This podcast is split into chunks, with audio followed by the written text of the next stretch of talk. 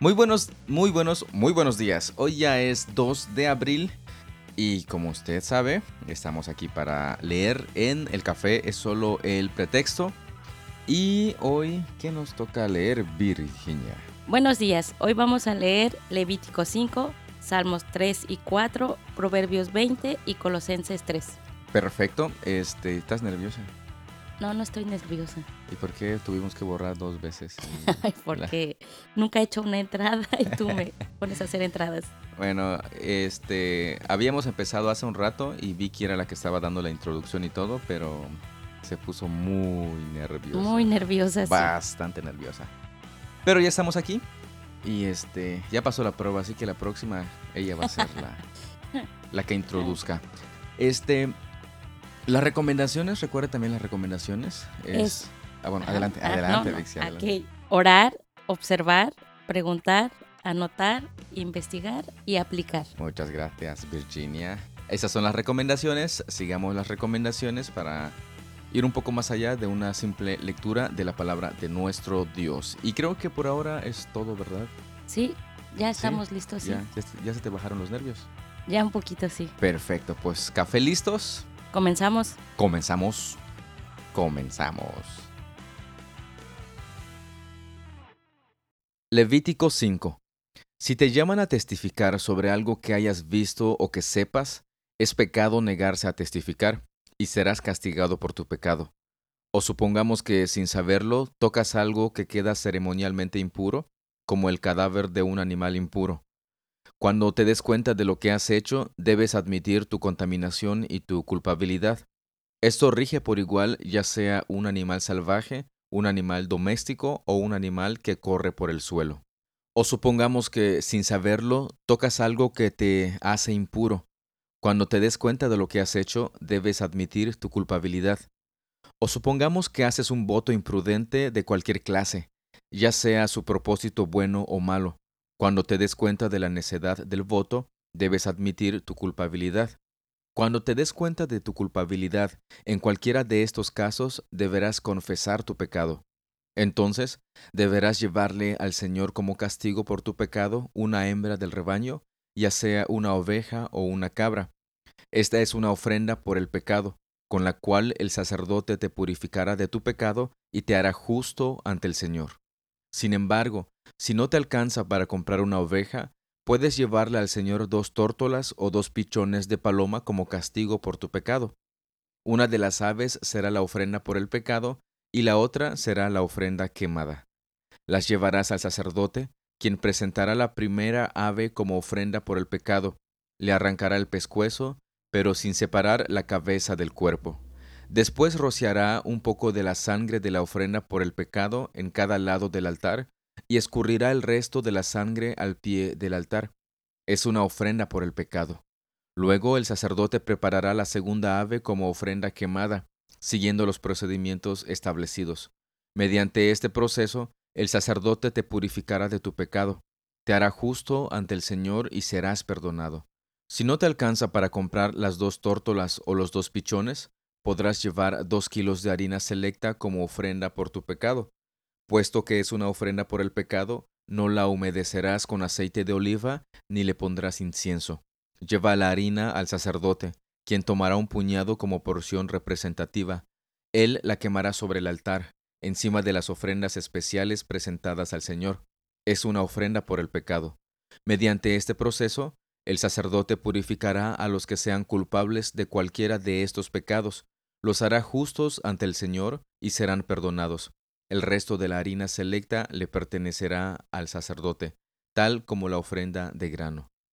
El Señor le dijo a Moisés, Si uno de ustedes peca involuntariamente, al contaminar la propiedad sagrada del Señor, debe llevar al Señor una ofrenda por la culpa. La ofrenda puede ser un carnero sin defecto, de su propio rebaño, o puede comprar uno del mismo valor con plata calculada según el peso del ciclo del santuario. La persona tiene que hacer restitución por la propiedad sagrada que dañó, pagando por la pérdida más un 20% adicional. Cuando le entregue el pago al sacerdote, él lo purificará con el carnero sacrificado como ofrenda por la culpa, lo hará justo ante el Señor y será perdonado. Supongamos que alguien peca al desobedecer uno de los mandatos del Señor. Aunque no esté consciente de lo que hizo, es culpable y será castigado por su pecado. Como ofrenda por la culpa, debe llevar al sacerdote un carnero sin defecto de su propio rebaño, o puede comprar uno del mismo valor. Mediante este proceso, el sacerdote le purificará ese pecado cometido involuntariamente, lo hará justo ante el Señor y será perdonado. Esta es una ofrenda por la culpa, pues es culpable de una ofensa contra el Señor. Usted escuchó, estas son las ofrendas por el pecado y nos presenta específicamente las circunstancias en las cuales la persona cometió esta falta, este pecado. Y vemos algo bien interesante. Presenta de acuerdo al pecado lo que debe de ofrecer. Incluso nos muestra que cuando la persona no puede adquirir estos animales que les pide por cuestiones económicas, puede presentar algo este, que también Dios está, está pidiendo de acuerdo a su nivel económico de esta persona. O sea, no pide lo mismo a todos, sino que de acuerdo a su poder adquisitivo lo está pidiendo. Y algo que debemos agradecer demasiado es que nuestro Señor Jesucristo vino aquí a la tierra, vivió una vida santa, perfecta, sin mancha y fue crucificado. Murió por nuestros pecados, una vez y para siempre.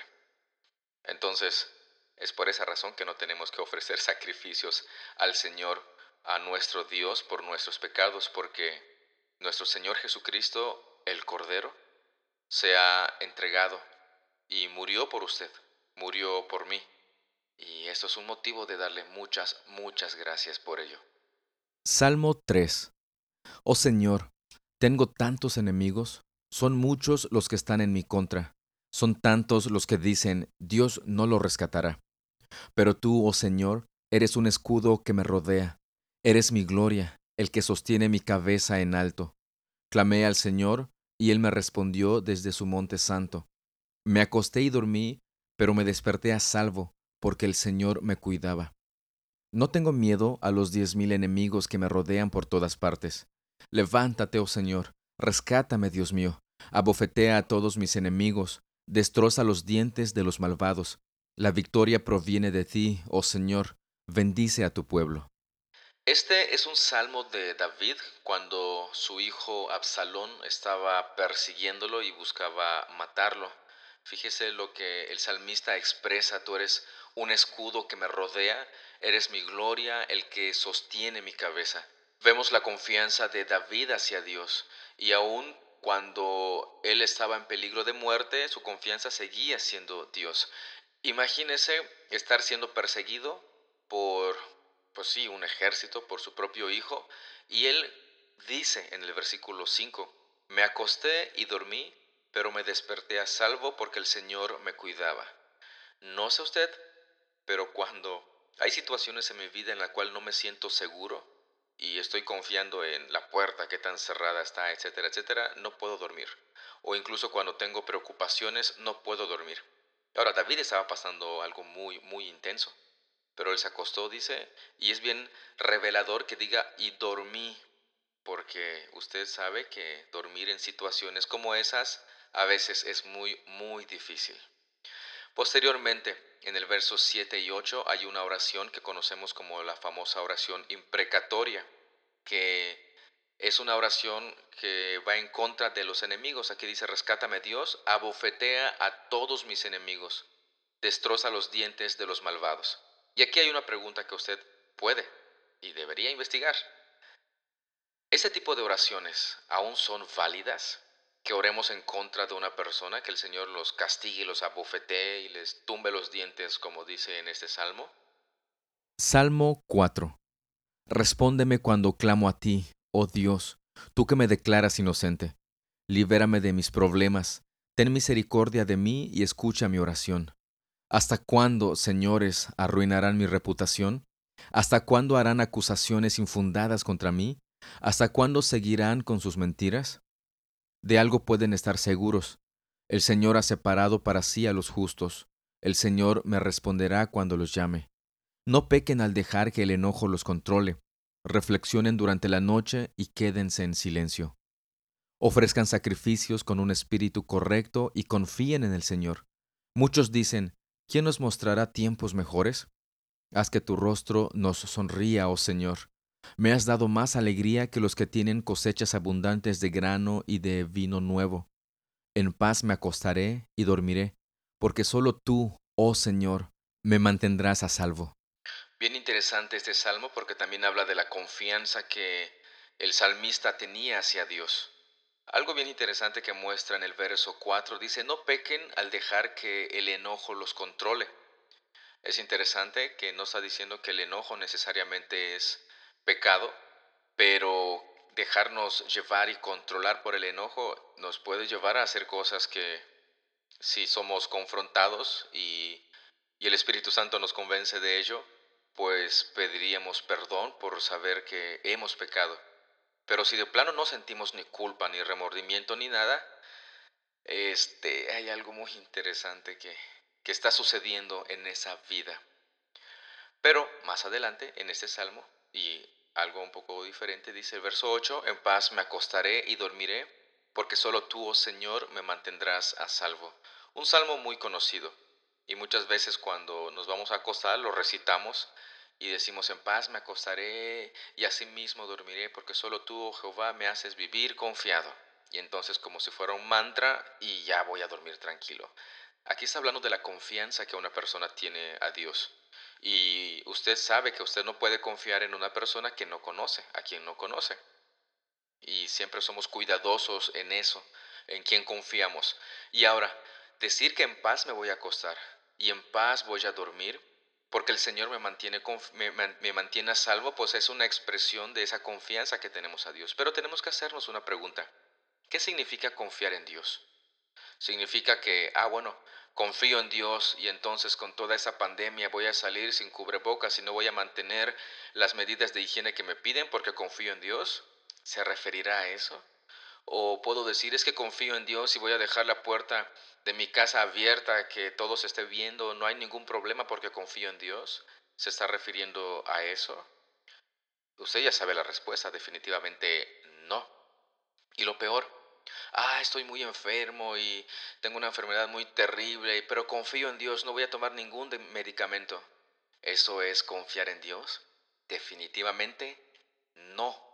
Definitivamente no, lo repito nuevamente. Entonces, ¿qué es confiar en Dios? Esa es una muy buena, buena pregunta que necesitamos averiguar, investigar y estar convencidos de lo que eso significa. Proverbios 20. El vino produce burlones. La bebida alcohólica lleva a la pelea. Los que se dejan llevar por la bebida no pueden ser sabios. La furia del rey es como el rugido del león. Quien provoca su enojo pone en peligro su vida. Evitar la pelea es una señal de honor. Solo los necios insisten en pelear. Los que por pereza no harán en la temporada correspondiente, no tendrán alimento en la cosecha. Aunque el buen consejo esté en lo profundo del corazón, la persona con entendimiento lo extraerá. Muchos se dicen ser amigos fieles, pero ¿quién podrá encontrar uno realmente digno de confianza? Los justos caminan con integridad. Benditos son los hijos que siguen sus pasos. Cuando el rey se sienta a juzgar en el tribunal, analiza todas las pruebas y separa lo malo de lo bueno. ¿Quién puede decir, he limpiado mi corazón, soy puro y estoy libre de pecado? El Señor detesta las pesas falsas y las medidas engañosas, al igual que cualquier tipo de engaño. Aún a los niños se les conoce por su modo de actuar, si su conducta es o no pura y recta. Los oídos para oír y los ojos para ver. Ambos son regalos del Señor. Si te encanta dormir, terminarás en la pobreza. Mantén los ojos abiertos y tendrás comida en abundancia. El comprador regatea el precio diciendo, esto no vale nada, y después se jacta por una buena compra. Las palabras sabias son más valiosas que mucho oro y multitud de rubíes. Al que salga fiador por la deuda de un desconocido, pídele una garantía. Exígele un depósito como garantía si lo hace por extranjeros. El pan robado tiene un sabor dulce, pero se transforma en arena dentro de la boca. Con buenos consejos los planes tienen éxito. No entres en guerra sin consejos sabios. El chismoso anda por ahí ventilando secretos, así que no andes con los que hablan de más. Si insultas a tu padre o a tu madre, se apagará tu luz en la más densa oscuridad. Una herencia que se obtiene demasiado temprano en la vida al final no es de bendición. No digas, me voy a vengar de este mal, espera que el Señor se ocupe del asunto. El Señor detesta el engaño, no le agradan las balanzas adulteradas. El Señor dirige nuestros pasos, entonces, ¿por qué tratar de entender todo lo que pasa? No te acorrales al hacer una promesa apresurada a Dios y calcular el costo después. El rey sabio esparce a los perversos como trigo, y luego los atropella como una rueda de trillar. La luz del Señor penetra el espíritu humano y pone al descubierto cada intención oculta. El amor inagotable y la fidelidad protegen al rey. Su trono se afianza por medio de su amor. La gloria de los jóvenes es su fuerza, las canas de la experiencia son el esplendor de los ancianos. El castigo físico limpia la maldad, Semejante disciplina purifica el corazón. Bastantes, bastantes proverbios muy intensos, como dicen y comentan por ahí. Y es verdad, es verdad, vale la pena analizar cada uno de ellos, meditar en cada uno de estos este, proverbios que hemos leído hasta ahorita. Solamente voy a este, mencionar uno, que es el verso 24, el proverbio que está en el verso 24, que dice, el Señor dirige nuestros pasos. Entonces, ¿por qué tratar de entender todo lo que pasa? Ciertamente tenemos esa curiosidad de querer entender absolutamente todo, pero seamos sinceros, nunca llegamos a entender absolutamente todo. Y en lo que respecta a nuestra salvación, a los propósitos de Dios y a todo lo que Él ha dicho y encontramos en su palabra, confiemos en Él, confiemos realmente en Él. Y he mencionado anteriormente, en el libro anterior, que la confianza a Dios es algo que debemos de saber qué es lo que realmente es, qué es lo que significa. No puedes confiar en alguien en que, a quien no conoces. ¿Conocemos al Señor? ¿Confiamos en Él? ¿Él está dirigiendo nuestros pasos? ¿O antes de moverme quiero entender cómo funciona absolutamente todo? Y aún así ni siquiera vivimos de esa manera. No sé cómo funciona absolutamente todo un carro, pero sin embargo me subo y que me lleve. Colosenses 3 ya que han resucitado a una vida nueva con Cristo, pongan la mira en las verdades del cielo, donde Cristo está sentado en el lugar de honor a la derecha de Dios. Piensen en las cosas del cielo, no en las de la tierra, pues ustedes han muerto a esta vida y su verdadera vida está escondida con Cristo en Dios. Cuando Cristo, quien es la vida de ustedes, sea revelado a todo el mundo, ustedes participarán de toda su gloria. Así que hagan morir las cosas pecaminosas y terrenales que acechan dentro de ustedes. No tengan nada que ver con la inmoralidad sexual, la impureza, las bajas pasiones y los malos deseos. No sean avaros, pues la persona avara es idólatra porque adora las cosas de este mundo. A causa de esos pecados viene la furia de Dios. Ustedes solían hacer esas cosas cuando su vida aún formaba parte de este mundo, pero Ahora es el momento de eliminar el enojo, la furia, el comportamiento malicioso, la calumnia y el lenguaje sucio. No se mientan unos a otros, porque ustedes ya se han quitado la vieja naturaleza pecaminosa y todos sus actos perversos. Vístanse con la nueva naturaleza y se renovarán a medida que aprendan a conocer a su Creador y se parezcan más a Él. En esta vida nueva, no importa si uno es judío o gentil, si está o no circuncidado, si es inculto, incivilizado, esclavo o libre. Cristo es lo único que importa y Él vive en todos nosotros. Dado que Dios los eligió para que sean su pueblo santo y amado por Él, ustedes tienen que vestirse de tierna compasión, bondad, humildad, gentileza y paciencia. Sean comprensivos con las faltas de los demás y perdonen a todo el que los ofenda. Recuerden que el Señor los perdonó a ustedes, así que ustedes deben perdonar a otros.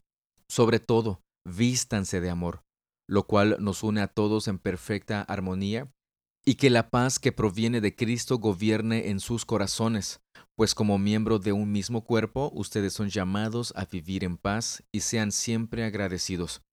Que el mensaje de Cristo, con toda su riqueza, llene sus vidas, Enséñense y aconséjense unos a otros con toda la sabiduría que Él da.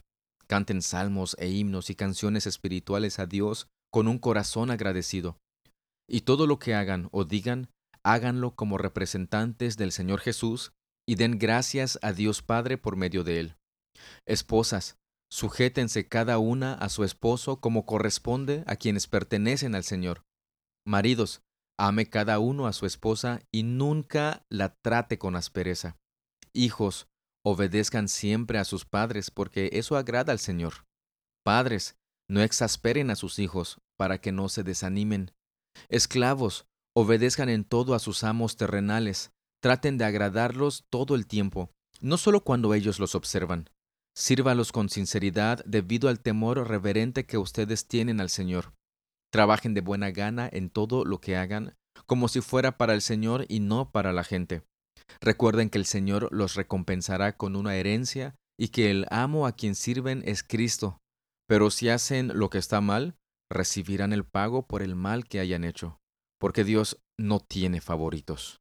En este capítulo encontramos muchos elementos. Me gustaría mencionar cada una de ellas ahora, pero el tiempo no nos va a alcanzar. Menciona que debemos de nosotros pensar en las cosas de arriba, en las cosas del cielo. ¿Por qué? Porque hemos muerto a esta vida y nuestra vida está en Cristo, escondida en Cristo, este, con Dios. Y a raíz de eso es que podemos nosotros hacer morir las cosas pecaminosas que acechan dentro de nosotros. Eso es importante señalarlos. Eso precisamente lo estaba mencionando en el versículo 3 y versículo 4. Hay cosas que están dentro de nosotros. Versículo 5 hagan morir las cosas pecaminosas y terrenales que acechan dentro de ustedes. O sea que el problema no es lo que está fuera, el problema es lo que está dentro de nosotros. Así vayamos y nos escondamos o vayamos a un monasterio, pues el problema está dentro de nosotros. Posteriormente, posteriormente el apóstol continúa mencionando sobre este vestirse en el versículo 10 dice, eh, vístanse con la nueva naturaleza y se renovarán repito, y se renovarán a medida que aprendan a conocer a su Creador y se parezcan más a Él. Si quiero conocer a mi Creador, pues tengo que vestirme con esta nueva naturaleza que Él me ha provisto, que Él me ha, me ha dado. ¿Y qué es de lo que me debo de vestir? En el verso 12, de tierna compasión, de bondad, de humildad, de gentileza y de paciencia. Y eso me va a llevar también a ser comprensivo con las faltas de los demás. No estar señalándoles y diciendo, es que tú eres pecador, es que tú lo otro, es que tú no haces. No, no, no. Tenemos que ser comprensivos.